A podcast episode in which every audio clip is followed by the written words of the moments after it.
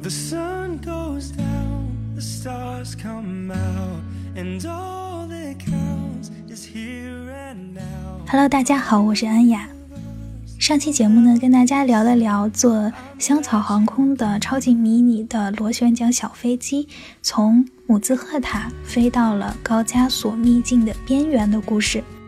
这趟旅程也是我最为推荐的，大家可以收听我上期节目进行了解。那今天呢，我就跟大家讲一讲下了飞机之后梅蒂斯亚和乌苏故里的故事。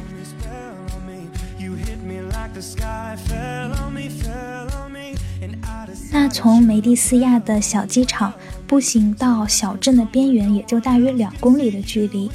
整个小镇也非常非常的小，从小镇的头走到小镇的尾，也就差不多三十分钟吧。但是就这样小小的地方。周围的山脉中却拥有差不多十条难度不同的徒步线路。镇子中心的 information 的工作人员英语特别的好，他会很详细的给你讲解每一条徒步线路的难点、起点和终点，还有大约的时间。虽然这个小镇子非常小，但是整个小镇里基本上都是旅店。这个地方的旺季应该是冬天。因为在呃旅店的招牌上面的宣传照可以看到，都是那种啊坐飞机欣赏乌苏故里雪景的宣传照片，所以也就是说我去的是淡季，但是绿油油的乌苏故里也非常的好看，而且特别的浪漫。在格鲁吉亚的另一座城市卡兹别克，我已经徒步过一次山顶教堂的线路了，所以我没有选择在姆兹赫塔出发的线路，而是选择了在姆兹赫塔有来回大约四个小时车程的乌苏故里的徒步线路。乌苏故里就是真正的高加索秘境了。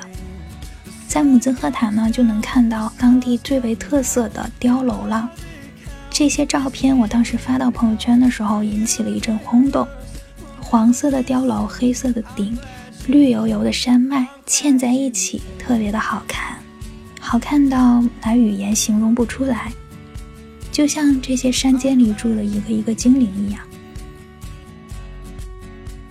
那姆兹赫塔碉楼的照片呢？大家可以在微信公众号“严肃的扯”，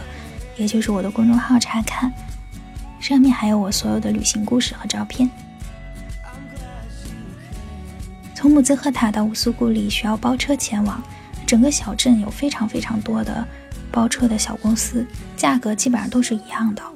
选择哪一家服务都可以，但是你一定要保留好票，因为他们就是相当于那种中介的小公司，他可能会把你转卖给司机，司机前一天肯定就知道自己今天有哪些乘客，然后他就会到各个旅店去接人。当然了，如果你让旅店老板帮你去订也可以，但是我是自己去跑去那个啊门店去订的，所以我也就需要到门店去等车。然后他们在旅店订的人呢，肯定就可以等到司机到旅店去接。但是至于价格呢，我不知道会不会是一样的，因为我去的时候是淡季，所以我买的票的价格其实比网上攻略上说的价格要低，而且车非常的好，车上就坐了四个游客加一个司机。那一对游客呢，是一对俄罗斯的情侣，车比我预想的那种大车要好很多，司机非常的帅，但是基本不会说英语。同样，那一对俄罗斯的情侣也不会说英语。然后后来我我去了俄罗斯之后，我才意识到，真的那个俄罗斯人就是有一种傲娇，就是死也不学英语，除了说呃以英语为工作赚钱的人，我觉得他们这个民族气节也真是挺不错的。说远了，我们再说回那个司机，开车技术真的太棒了，一路上都是各种烂路，但是阻挡不了他跟开飞机一样的速度，坑坑洼洼的那个路就能把人都颠起来了。泥浆路一看那个路面就非常的滑，还有没到底盘的那种超长的水坑，还有极其狭窄又没有护栏的盘山路，一路上我都在提心吊胆的，但是司机呢特别开心。他听着很欢快的当地歌曲，然后我们四个乘客就坐在车里东倒西歪，东颠西颠，就真的如果没有窗户关着，我觉得我能从车窗溜出去。然后外面一会儿尘土飞扬，一会儿就是水就溅起来了。就等我下车的时候，我就看那个车脏的呀，就他从那个小镇开出来的时候是崭新崭新，擦的可干净了。开到那儿之后灰头土脸的，就跟开了一趟青藏线似的。然后司机就这样飙着车，把来不及晕车的我们就送到了乌苏古里，时间比预计想的还短了三十分钟，真的是神人一个。其实我还蛮感谢这样的路况的，因为这样的情况下呢，物资和游客都不太容易到达乌苏古里，也使得乌苏古里不至于很快被商业化。在乌苏古里徒步路线的时候呢，一路上马粪、牛粪的味道直冲着鼻腔，时不常还跑来几个小猪崽过马路，也是很刺激。而且我第一次知道猪跑这么快。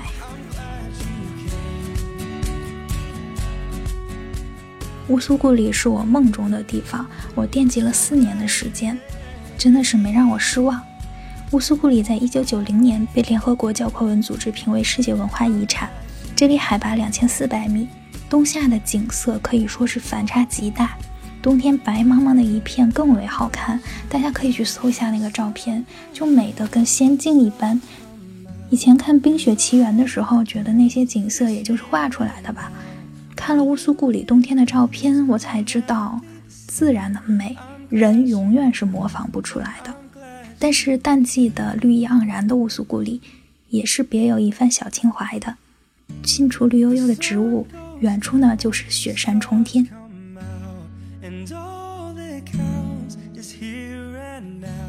整个乌苏古里有四个较大的村落，村落里布满了高加索特色的建筑，也就是刚刚说的，在姆兹赫塔看到的碉楼。这些碉楼就在绿茵茵的山间错落有致，就把整个高加索秘境点缀成了仙境。乌苏古里的景色用惊艳来形容，一点都不为过。据说这里生活的呢是最最正宗的格鲁吉亚人，讲着古老晦涩难懂的方言，也不愿意接受任何人的统治。那崇山峻岭的天然屏障就使这里的人与世隔绝，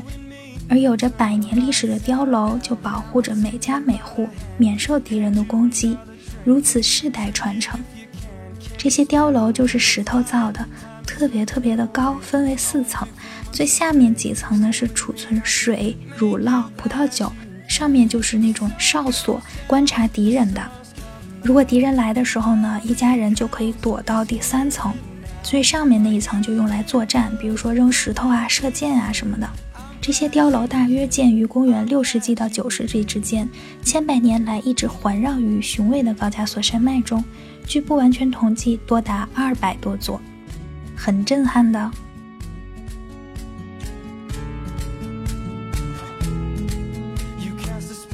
在乌苏古里境内就分布着很多条经典的徒步路线，但是因为海拔还有天然的缘故，都非常考验脚力和耐力。当然了，你也可以交钱骑马，骑马是一个很省力也很快速的方式。这里空气通透，没有一丝的污染。眼睛可以看到一二十公里以外的雪山，而且一直往北就走到了俄罗斯。虽然景色很美，但是小镇里没有人住的房子和废弃的碉楼没有被有规划的保护和修复，所以杂草丛生，垃圾随处可见。虽然可以拍出很强烈的残破感还有颓废感的照片，但是我还是有一些暗暗的担心，这样的美景还能持续多久呢？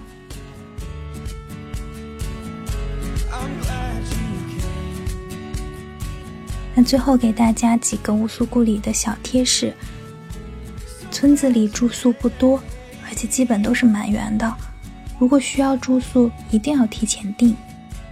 那整个格鲁吉亚时不常的停一下电呢，这种事情非常的常见。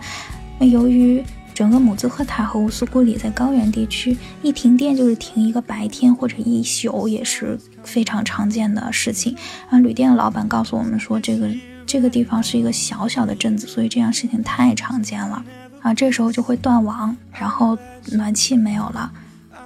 所以大家一定要提前有心理准备。而且这里的昼夜温差大到，嗯，夜里要穿羽绒服，中午的时候呢，短袖都觉得热，所以衣服什么的一定要提前准备好。那整个小镇市中心和边缘的距离并不大，也就一公里多吧。但是在小镇边缘的住宿可以比市中心的住宿价格便宜大概三分之一。如果你时间充裕的话，完全可以这样计划一下，找个更为便宜，但是它条件并不差这样的旅店。